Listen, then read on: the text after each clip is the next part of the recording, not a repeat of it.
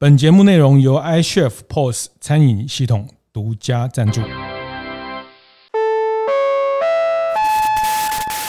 我的创业从乡镇开始，欢迎收听大店长乡公所，我是乡长游子燕。你的日常是呃，我远道而来的风景嘛？大家都给我一个印象，就是其实您。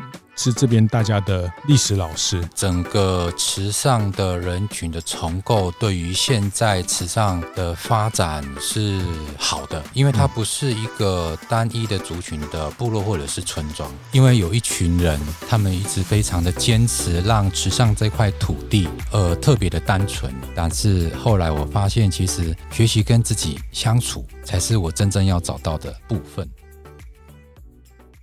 欢迎收听大店长乡公所。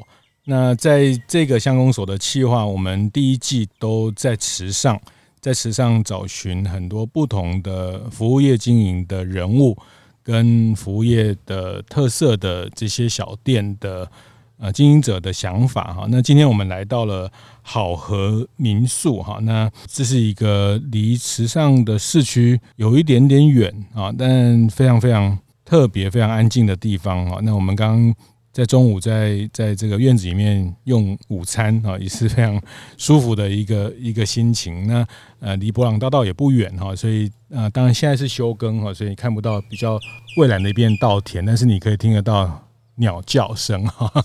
那这个民宿你进来就会看到它有几个字是他们想要去带给大家的，叫慢下来的力量。是是是，那这个老板。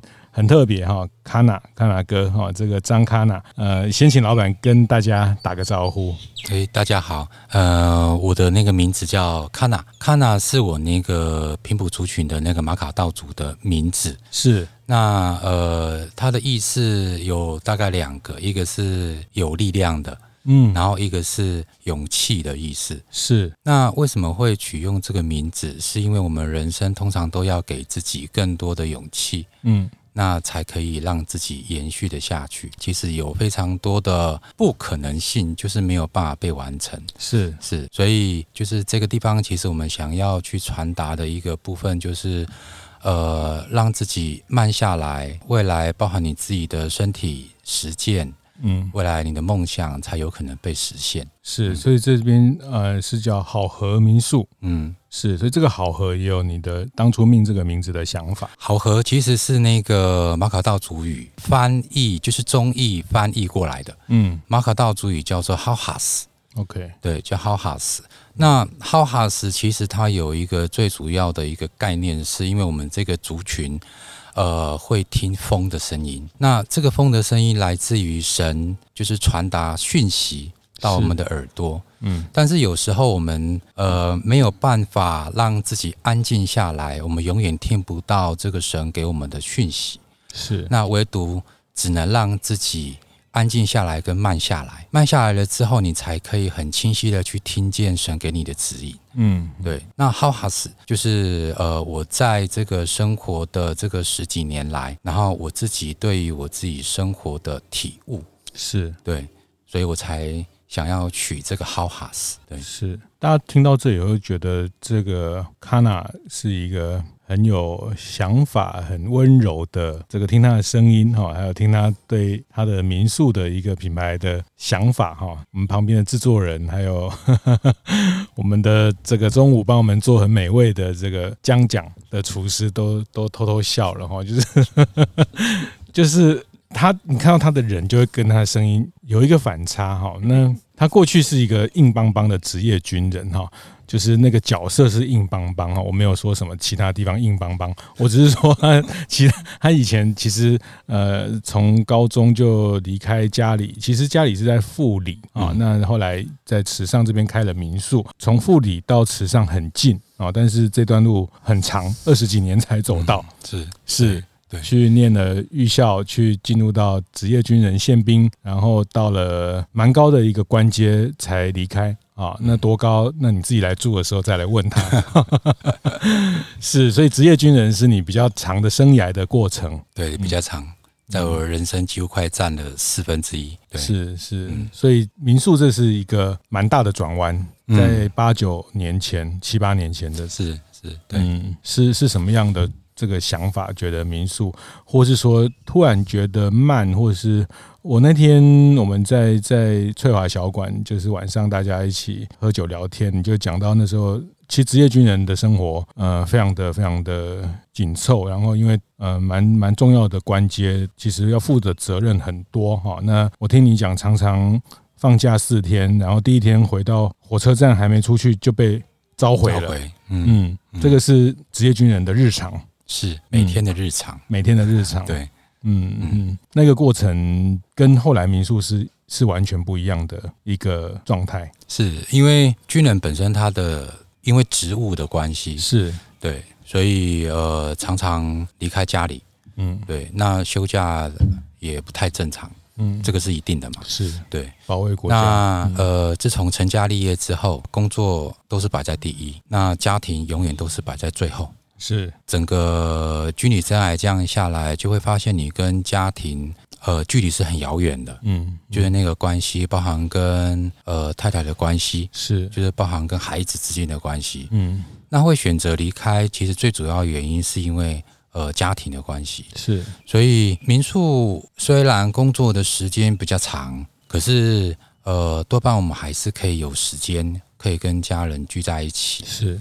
这个是我开民宿刚开始的初衷，嗯，嗯，对，因为你如果去选择其他的职业，嗯，你还是会有相同的问题，对，那大一部分被工作占据，呃，民宿它比较像是在日常里面工作，是，然后在工作里面日常，哦，对，所以这个两个之间对我来讲，就是大概七八年，其实我自己也在学习如何跟工作相处。嗯，如何把工作变成日常？是，就是我觉得民宿给我一个最大的历练。嗯，对，因为呃，民宿它本身来自于非常多个国家，嗯，或者是不同的环境，嗯，呃，不同的地方，是。呃，不同的人群，嗯，所以每一个人都会还是会用他们自己的思想跟思维，跟他们自己的视角，嗯，然后来看待。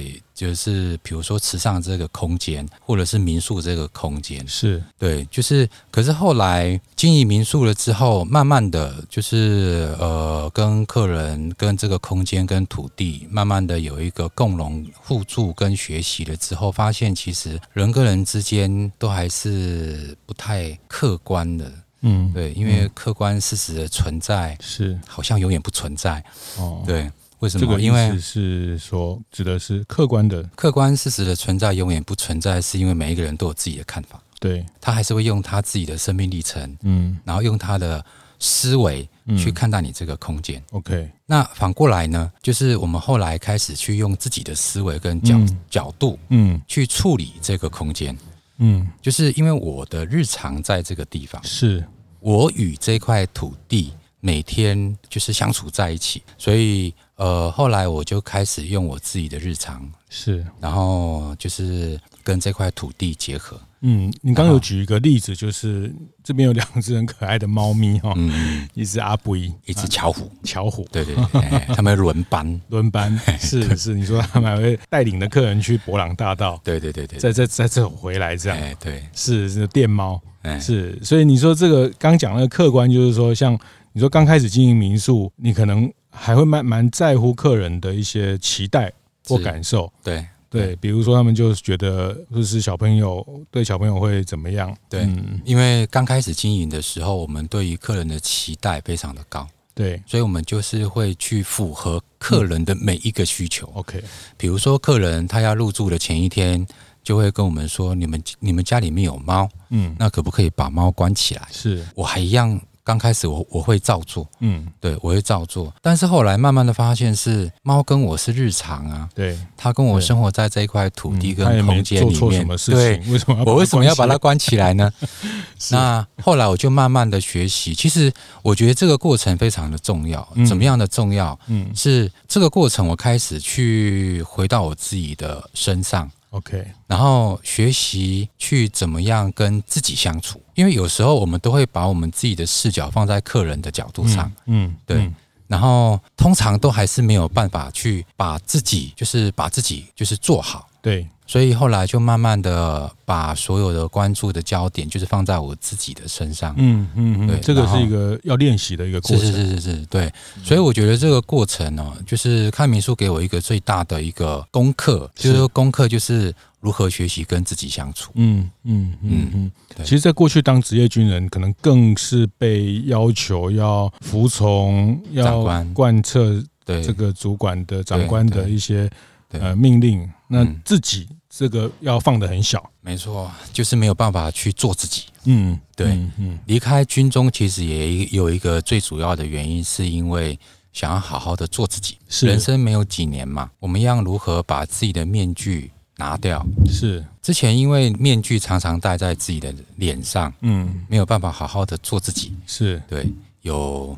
官阶的面具，嗯，有植物的面具，嗯，对，你没有办法好好的去与自己相处，是，呃，刚开始经营民宿的前面那个阶段也一样啊，就是把自己的面具戴得死死的，是是是。是。那后来跟自己相处了之后，发现人生最重要的一个部分就是如何跟自己好好的相处。嗯，好哈是好，那这段也非常精彩，就是确实啊，有一句话讲，就是不管是旅游啊，或是到一个不同的地方去去观光，就有句话讲叫“你的日常是呃我远道而来的风景”嘛。嗯啊，就对对对，就是我们到池上，其实就是要看他们的日常。我们到一个民宿主人家里，就是看他的日常，他怎么样跟这个环境，他怎么样去打理他的院子，他怎么样呃去去跟这个环境对话，或是他的一草一木，他怎么样。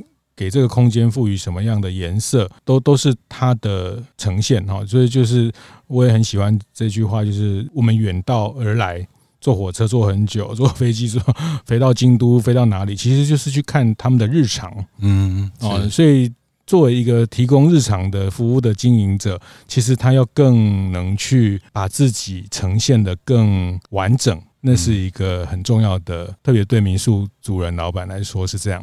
呈现一种完整的日常，是是，那慢慢慢慢也会吸引到喜欢这样的客人。对对对对，嗯，客人也很多种啊，有的人是带着来住饭店的心情跟期待，嗯，有有有有有，对对对，是，所以现在慢慢大概就是很多客人都会很越来越精准的，呃，知道说他来这边就是要放慢，就是要住个两三天，嗯。对，那也不一定要在很街上很方便的地方。嗯嗯，是，嗯，其实我我今天特别有好奇的是，因为前几天跟呃几个朋友在聊到的时候，大家都给我一个印象，就是其实您是这边大家的历史老师。嗯，对，因为你也在念呃这几年你也念南岛文化研究所，研究所到台东，对，台东大学。是，那马卡道主跟你后来去念南岛文化研究所也是有点关系。嗯，是。呃，马卡道它是不在台湾的什么九族的这个里面，呃，不在台湾的官方的原住民里面。哦，我我这两天跟您聊天，我才知道原住民有两种，一种叫官方的原住民，对，一个是非官方。哦，好，来来讲一下这 这个到底差别是什么？台湾的原住民其实一直到日据时代的时候，才正式被日本的人类学家进行一个呃系统的分类。是，但是这个系统的分类其实它还没有非常的完整。嗯，对，因为毕竟呃日本人在台湾呃顶多也才四五十年的时间。嗯，嗯对，呃马卡道族他应该是在那个。呃，在台湾已经呃生活了上千年以上，是，就是那个时候日本人把台湾的原住民族群分成高山族群跟平埔族群，嗯嗯，对，那平埔族群一直到了民国初期的时候，然后呃自己没有身份，嗯，所谓的没有身份是呃只有高山族群呃才有被台湾的政府哦，然后列为官方的原住民族群，嗯。嗯，所以实际上台湾这块土地上面还有非常非常多的非官方的原住民，现在没有被列在，应该是说政府的呃原住民系统里面。嗯，就是在原民会的对对对这些支持的或是原民会的一个服务的对象里面是没有的。对，嗯，所以呃近几年来哦，近几年来应该已经有大概十五到二十年了。嗯，就是台湾的平埔族群不包含，就是也包含了马卡道族。是，那其他的平埔族群包含了可能凯达格兰族啊、道卡斯族啊，或者是新那个云林嘉义一带的。巴布萨族啊，包含西拉雅大武龙族等哦、呃，都一直在积极的向官方的政府去进行一个证明的实践。哦，对，那这个过程当中，其实也走了非常多的路程。嗯，就是一直到现在，各个平埔族群都还在努力当中。嗯，对。那东部地区也有一群，就是住在纵谷，包含海岸线的平埔族群。是对。就是目前也正在努力当中。您刚讲的这个原住民的这个呃演进的这些东西，也是你在念的南岛文化研究所进一步的去，嗯、你也想要找到自己的从什么地方来这件事了解，知道自己是原住民的身份是在我高中二年级的时候，要不然在高中二年级以前，我认为我自己是闽南人，就是汉人。嗯，对，包含我自己的村庄也是一样。哦，对，经过我爸爸的呃，就是有一次他跟我说，我们是从大陆迁过来的手足，那一刻开始，嗯，那我就对。生手的手，对对对对，嗯，我就开始慢慢的去追本溯源，我自己祖先的历史，是。对。那在这个过程当中，当然我也要去找到一个答案，嗯，对。那找到答案的过程当中，我就会发现，是不是我应该要透过学术界，或许会有更多的答案。嗯，因为我的村庄里面，包含我的祖先、我的爷爷、我的奶奶，其实他对于自己的历史，嗯，已经不太熟悉，也不太了解。那只能在文献上面的记录找到一些答案，才会想要去念南岛研究所。嗯，那南岛文化研究所，它其实很属于呃台湾的原住民族群的一个相关的文化，里面也有非常多资讯可以得到。嗯，对，所以我才会去念这个研究。嗯、是是是，所以你对历史文化就非常有高度的兴趣。对，是兴趣。那池上这个地方，它的整个生活的内容的背景，也是一个历史演变的结果，可以这样说。没错，没错。所以这个要从在两百年前，十八世纪初谈起。节目进行到这里，我们先稍微休息一下。趁这个机会分享我们节目合作伙伴 iChef 的相关讯息。二月份的餐厅成长课程已经开放报名喽。过去在节目里我也介绍过很多次 iChef 用户社群餐厅帮长期举办各式各样的免费成长课程，希望帮助所有客户可以把生意经营得更好。这个月的课程除了 Google 我的商家的线上直播课。还有赖官方账号的实体健检班，同样是 iChef 的用户就可以完全免费参加，名额有限，有兴趣的大家赶紧到 iChef 的粉丝专业看看哦。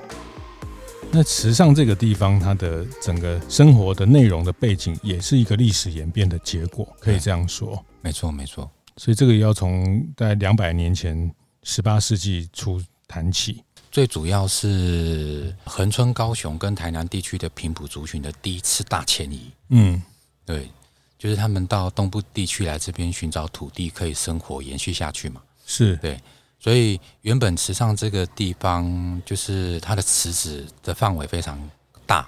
嗯，就是它可以住的地方，就是盖家屋的地方比较少。哦，对。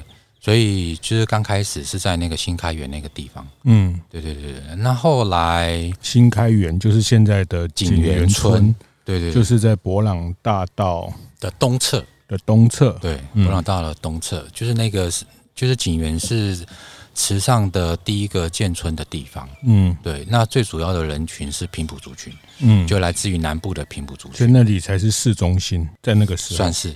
对，算是、嗯、那时候也还没有火车，还没有铁路的时代。火车本来预计是规划是要从那个景园那个地方经过的，哦、但是因为都更了之后，就移到现在的台九线那个地方。嗯，对，嗯、所以呃，整个池上的人群的重构，对于现在池上的发展是好的。嗯，对，嗯、因为它不是一个单一的族群的部落或者是村庄。嗯，对，所以呃，池上这块土地可以接受跟接纳。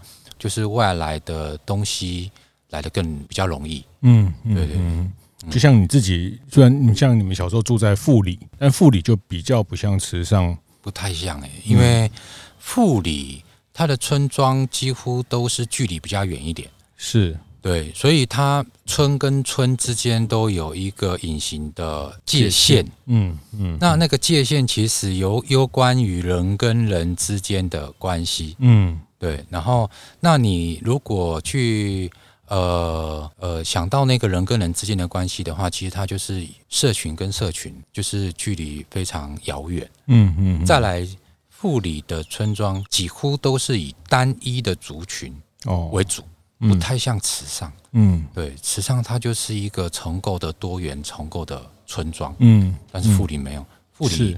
富里要么就是平埔族群的村庄，嗯哦、要么就是阿美族群的村庄。哦、客家族群跟闽南族群，它也是在民国初期的时候才进到富里东部地区。嗯，这样。嗯嗯，对对对对。对于现阶段的那个整个呃旅游的结构，呃，就是富里地区跟池上地区就会就是会非常的不太一样，展现出来的内容就很不一样。对。嗯，所以意思就是说，像池上，它每个村也会有客家人，对，也会有原住民，对，有可能会有一些是从外地外地来的，对对对对，或是开垦来开垦的闽南闽南人，对，外省都有，嗯，对，嗯，哎，包含现在的新住民也很多，是，好，所以这个呃民宿的在池上的这几年，呃七八年前你就决定落脚在这里，那我们那时候聊起来，其实那时候。好像金城武也都还没有，还没有来。对对对，还没。是是。那你觉得这几年整个池上的变化，或是你从一个也来这边住了，呃，看到他因为一些行销的事件来了很多观光客，又后来又不那么热门。呃，你觉得这来来去去，你觉得池上它哪些地方是变了？哪些地方？池上变的是从混乱到稳定。嗯所谓的从混乱到稳定是，呃，原本池上对于观光业这个部分是特别的不熟悉，是因为它本身就是一个农村的生活形态。当这个观光进来池上的时候，其实包含在地人，呃，一夕之间没有办法去接纳这么多的游客的客源量，是。对，所以在与服务的。观光的品质上面来讲的话，就是第一个阶段都是非常的混乱，嗯，所以大家都还在磨合跟找到答案，而找到什么答案，就是找到可以让自己在这块土地上面可以继续生活的下去的答案，嗯，对，所以那个生活方式其实是我们池上这个地方一个一个蛮大的改变，所以蛮大的改变就是包含在地人。对于观光客的期待是。包含对于自己未来可能在观光业的期待，嗯，然后一直到呃现在这个阶段，就是现在这个阶段，就是大家都可以慢慢的找到自己可以呃好好的在这个地方生活，嗯，那我觉得这个过程当中啊，不变的是在地人，就是他们还是持续用他们以前的日常。继续在过他们现在的日常，嗯，对，嗯，那我觉得这个是一个难能可贵的事情，就是池上我看得见的，一直到现在，其实不变的是这个部分，是，嗯，那个内容可能是包括对于哪些事情的的一些。坚持，或是对于自己的日常的坚持，嗯，对于这块土地跟环境的坚持，因为有一群人，他们一直非常的坚持，让池上这块土地，呃，特别的单纯，哦，对，比如说不必要的建筑物，对，然后或者是一些比较工业的东西，嗯，呃，就是其实时尚人就是不太会让这个几个东西进来池上的。嗯嗯，对，所以为什么译文可以在时尚一直被延续下去，跟发展的很好？是真的最主要的原因，就是因为第一个池上人接纳的。嗯，对。那艺文这个东西，其实它也可以去联动到。呃，池上人的生活跟他们的思维，因为他们本身在这个地方生活就是艺术，嗯，对，他们认为它就是一个大自然的艺术。嗯，那这个大自然的艺术，呃，也是。持续被池上人广义的接纳，是对，是是，嗯，应该是说他这本来的生活内容就有这些，包括书法啦，包括绘画、绘画等等，音乐、音乐的都有，对。是是，所以呃，这个刚谈到您从高中才发现自己的身份的的这个事情，让你重新去去去找自己的。身身世的背景啊，那你也念了南岛文化研究所的这个过程，嗯，你觉得这趟旅程已经已经你已经很很清楚找到自己是是怎么来，然后自己要接下来扮演什么角色？你觉得这功课做完了吗？当然还没啊，为什么？因为刚开始可能会觉得说，哎，找到自己是哪一个族群特特别有趣。嗯，原来我是台湾的原住民，我不是汉人呢。后来慢慢的去发现说，找到自己是哪一个族群，好像没有特别的重要。对，没有特别的重要。重要的是我们前面。有这么多的长辈，这么多的祖先，嗯、是才可以成就唯一的这件事情，特别的重要。嗯，对，而不是找到自己是马卡道族特别的重要。哦，真的吗？对，不是。前面有特别多的故事，每一个先人的背景，跟他们的环境，跟他们的迁移，他们自己是哪一个族群，造就了全世界唯一的我。就是这件事情，才是我真正要找寻的一个。部分不是找到我自己是马卡道族，我觉得不是，所以后来呃后来的阶段哦，就是我慢慢的回归到我自己的身上，嗯，为什么？因为我发现前面一半的日常跟生活都在为别人而活，是。工作而活，嗯。为国家国家而活，对，对，为我的部署而活，是对，为我的长官而活。但是每个人当然都有这些责任跟角色，是是是是，对。但是他他是一个社会责任，当然没错。但是后来我发现，其实学习跟自己相处，才是我真正要找到的部分。嗯，对。所以后面的这个阶段呢，我才慢慢的去想要学习如何去。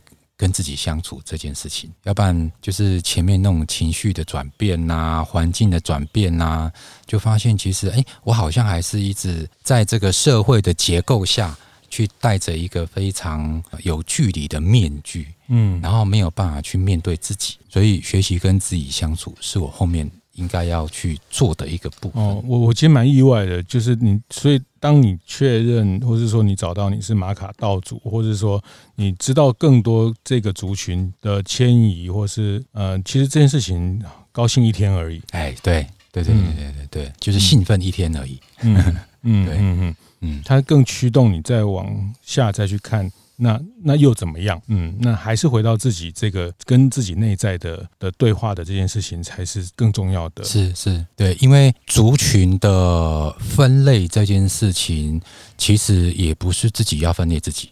是，通常都还是有一些外在的社会结构，嗯，或者是国家的结构，才会去进行一个人群跟族群的分类。是是，分类这件事情，其实对于我来讲，就是我觉得是非常吊诡的一件事情。嗯，嗯，对，通常我们不会把我们自己边缘化。或者是分类的，是把自己越分越小，越分越小。嗯嗯，对，每一个人都希望说自己有一个独立的个体。嗯，当然，我们存在的这个社会上面，就是每一个人都有他的价值。是对。那我们如何在自己身上去发现自己的价值跟存在的价值？嗯，对，不是去在这个社会上面去寻求一个交易，或者是在这个社会上面去寻找一个在这个社会上面的价值，嗯，或是一个标签。对对对对对对、嗯、对，所以慢慢的我开始去向内寻找自己，嗯，然后找到自己，然后呃，慢慢的跟自己相处。是，嗯，所以您刚刚也跟我讲，像我们刚刚你也带我看你的几个呃民宿的房间，这边一共有五五个房间，五个房间，对，就是其实都是我觉得都是你的作品哈。那你你呃用一些不一样的建材，然后有铁件也有木件，那呈现了一个，那像有一个房间，它还有一个天天窗。嗯，可以直接看到星星，嗯啊，那我觉得这个你的作都是您的作品，所以我看你特别把房号分成叫一九七零到一九七五到一九七五，对对对对对，一九七零到一九七五，其实它是在的五个房间，一个叫一九七零，一个叫一九七一，一九七二，对，是七五。呃，它为什么会这样取？它是因为平埔族群在证明的这个过程发生了非常多的事件。是，就是有非常多的原住民的证明的运动，嗯，对，所以一九七零一直到一九七五，就是在这个之间，它其实是让平埔族群认同自己很重要的几个年代。哦，才特别的想要去提到这个几个年代，嗯，然后也慢慢的开始从这一间民宿把一些平埔族群的过往。跟它的历史脉络是。包含它的视觉的色调，然后比如说呢，比如说这间民宿的整个视觉的色调是白底红纹为主，它可能是白色的基底，对，但是有非常多的红色的建材，嗯，包含椅子，包含边框，呃，都有。为什么？呃，这些色调最主要是那个马卡道族的服饰的色调。那从这个基础色调去延伸到当代的环境跟空间的处理，嗯。里面其实有非常多的故事，嗯，就是为什么在一百多年前、两百多年前，就是我们的先民为什么会以白色的基底为主？嗯，对，这个是我们要寻找的答案。哦，对，这也是个需要去探索的答 案。对对对对对对，对，为什么？这个也是我一直在寻找的答案。嗯，对，因为它的包含它的材质，包含它的真露，包含它为什么使用白色，就是为什么用红纹这件事情。呃，我们的祖先虽然没有口述，呃，流传下来，这个也是我在这个过程里面一直要寻找的答案。所以，整个民宿的呃空间的设计跟颜色的处理上，就是我还是会以我现在正在实践的文化的历史脉络，然后做一个基底。这样是是是，所以您跟我提到过，其实这个就是你在做一个文化的复。振复振，对。啊，复兴振兴，对。文化复振，嗯，其实这民宿是在那个过程，呃，你也同时在做这件事情，嗯嗯。的的一个很明确的要去要去完成的一件事情，所以它为什么长成这样，其实背后都有一些你的对对对对想要去探索的一些事情，嗯，对。是是，这在你还没开的时候，你就就想清楚这些事情了，并没有想得很清楚。嗯，民宿这个几年变动一直在变动，是。一直在变动。我觉得那个变动跟我自己有关，内在的变动是对对对对对对对，哎，是有关。所以每年就是池上这边的朋友就会说：“哎，康娜，你为什么那边又在整修了？”哦，对，看到，你那边怎么颜色又变了？嗯，对，其实确实每一个空间都跟那个主人的整个历史。故事背后的环境有非常大的关联性，是，所以从色调的转变、空间的转变，其实它背后都有一个非常缜密跟非常流动的一个经验在里面。是对，是，所以你会让这个状态在持续，多做一些调整，多做一些调整。是啊，嗯，对，因为可是我觉得它会慢慢的稳定下来，是因为就是这个空间的处理会慢慢的稳定下来，就是我自己也慢慢的稳定下来。是是，对是，所以它未来还是会有一个。结束吧，嗯，就是在空间变化的结束，应该不是说结束，应该会有个平衡，找到一个平衡。哦，对对对对，就是跟自己相处的一个平衡点。嗯嗯呃，最后我又想请教这个您刚刚讲的和自己相处这个事情哈，那这讲起来也非常抽象，但我想蛮多人他可能抱着某一些想象，或是来到可能在东部找一个地方，或者是离开他自己原来熟悉的地方。想要去找一个地方去去去找回自己，嗯，你你会有什么样的？也不能说建议啊，就是说因为我觉得你走过了这个过程，因为非常的独特，就是也非常的呃反差很大，从一个很国家的这个职业为国家服务的职业军人，那走到跨回到一个因为探索自己的血统，然后探索自己是一个怎么样的人，那这个过程也在一个民宿的复振的过程，你你找到了一个实践的方式，哈，那。嗯，很多人也也对自己在人生不同的阶段也，也也试图去找回自己，找到自己哈。那当然，这个这个题目其实说大是很大哈。那嗯，如有有当这些呃，如果你的朋友有有这样的彷徨的时候，你会怎么跟他分享跨出第一步，或是怎么去跨进这个这个过程？我们民宿有一个。很重要的标语就是慢下来。OK，每一个人在寻找自己是谁的过程当中啊，都会非常的彷徨，嗯，要不然就是非常的无助，嗯，然后会去特别特别多的地方，可能旅行也好，或者是居住也好，或者去认识其他不同领域的人也好，对，那。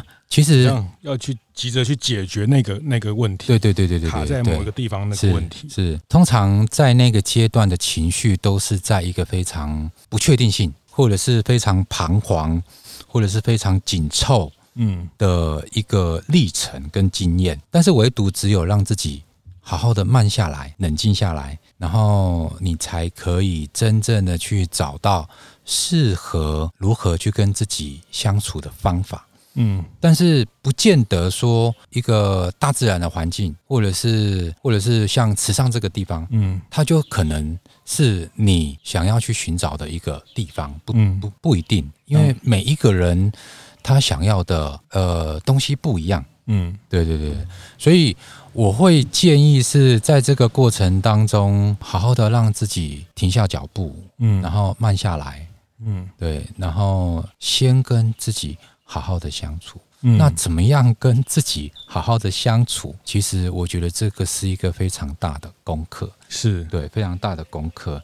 要不然，在这个过程当中，我们都会发现，我们都一直在跟别人相处，是是，我们用别人的视角跟思维，嗯，然后跟自己相处。嗯，我觉得，呃，先让自己慢下来，嗯，就是我觉得安静下来，对对，慢下来，嗯，所以这是 HOHAS 这个好和民宿。嗯，这个主张是是是是，就是慢下来，对，但是但是不是躲避现实？当然。对，不是躲避现实。所谓的躲避现实，是你可能还会有一些工作的职务，嗯，你可能还会有某一个工作，对你正在进行中，或者是你可能有一个家庭的责任，你可能有老婆或者是孩子，你可能有父母亲要抚养。但是我觉得这个不是去躲避这个社会压力的现实，而是要直接的去面对这个现实，是，然后学习在这个现实的环境底下如何跟自己相处，是。对对对，这件事情有有一句话讲哈，就是跟把自己跟自己关在一个房间里面，把自己跟一只鳄鱼关在一个房间里面还可怕。哎，对对对对，没错啊，对，就是有时候我们都很容易回避掉。逃避掉自己，究竟你自己的的内在的状态，究竟你自己的对人生的一个价值的那个坐标是什么？有时候我们其实很容易回避掉，因为我们可以不给自己答案，然后就就很多借口，因为我们我们要去去处理，要去对应这个资讯，这个环境的资讯太多了，然后就自己就处在一个呃，然后一直一直忙，一直忙，一直忙，然后这个。这个转速就变得很高，那这个转速很高，其实它某种程度就逃避掉了你要去面对自己的那个。空白的困难哦，其实那个是是需要一些勇气的，因为所以我那次看到这句话，我也觉得 也到了一个年纪，你也会会会心一笑啊，就是你把自己跟自己关在一个房间，可能比把自己鳄鱼关在一个房间 更更可怕。是啊，是是，所以但是就是要慢，就是我也有慢下来，或者是安静下来，其实那个才可以有这样的空间。那当然来到来到池上，来到民宿，确实也也可以转换这一个情境啊，但是。呃，他他最后还是心心境的这个这个呃角色还是更更关键，是。是。是，所以所以你回头看你你八年前做这个决定开这民宿，你觉得收获非常多？对啊，对我自己的收获非常，嗯，就是人都是这样嘛，人都是痛了之后才会转身，就是没有历经那个痛，很多人不会转身，嗯，就跟刚刚讲的一样啊，要不然。人在生命历程的觉醒，通常一定都会碰到一个非常痛的事件，是。而那个痛的事件，有时候我们都会认为它是一个不好的，或者是不对的，嗯，对。然后让我们自己去进入到一个二元对立的一个状态，嗯，对。所以有时候好跟坏都还是由自己去决定，是，对。是。比如说，我们可能在生命的历程，可能会碰到一个非常大的负债。嗯，或者是碰到一个非常大的病痛，嗯，包含癌症也好，嗯，但是这个病痛你如果没有去经历它的话，我们如何去转身？是你没有碰到那个负债，我们如何让自己赚的更多钱？是是，对，是，就是这个你该如何去思考？看起来是破了一个洞啊，但是也是因为它破了一个洞，呃，有一些光才能透进来。对对对对对，就是用更通俗的话讲，就是这个像茶叶蛋一样，一定要有裂痕才会香，对不对？没错，人生也是一样，有时候会有一些。呃，这个不是那么顺畅的事情，然后有身身上有一些伤痕，然后 就说我也常跟很多朋友分享，就像茶叶蛋也是有一些裂痕嘛，味道才进得去嘛。对对对对对，就跟我们家家认为黑暗没有光，但是我的认为是黑暗它也是光啊，对啊，因为光它自己的成分，它就是黑色也是一个颜色的其中一个部分嘛。嗯，那只要有光在的地方，我们人都是可以感受得到的，包含晚上的黑暗。是对，所以黑色它毕竟也是光啊。是，嗯，好，谢谢，谢谢，今天非常谢谢 Kana 这样跟大家分享他人生转弯，然后创作出的一个这样的民宿的作品。那其实这民宿也也是陪伴他去追寻他生命的源头的一段很重要的历程哈。那我想这个就是民宿老板的魅力。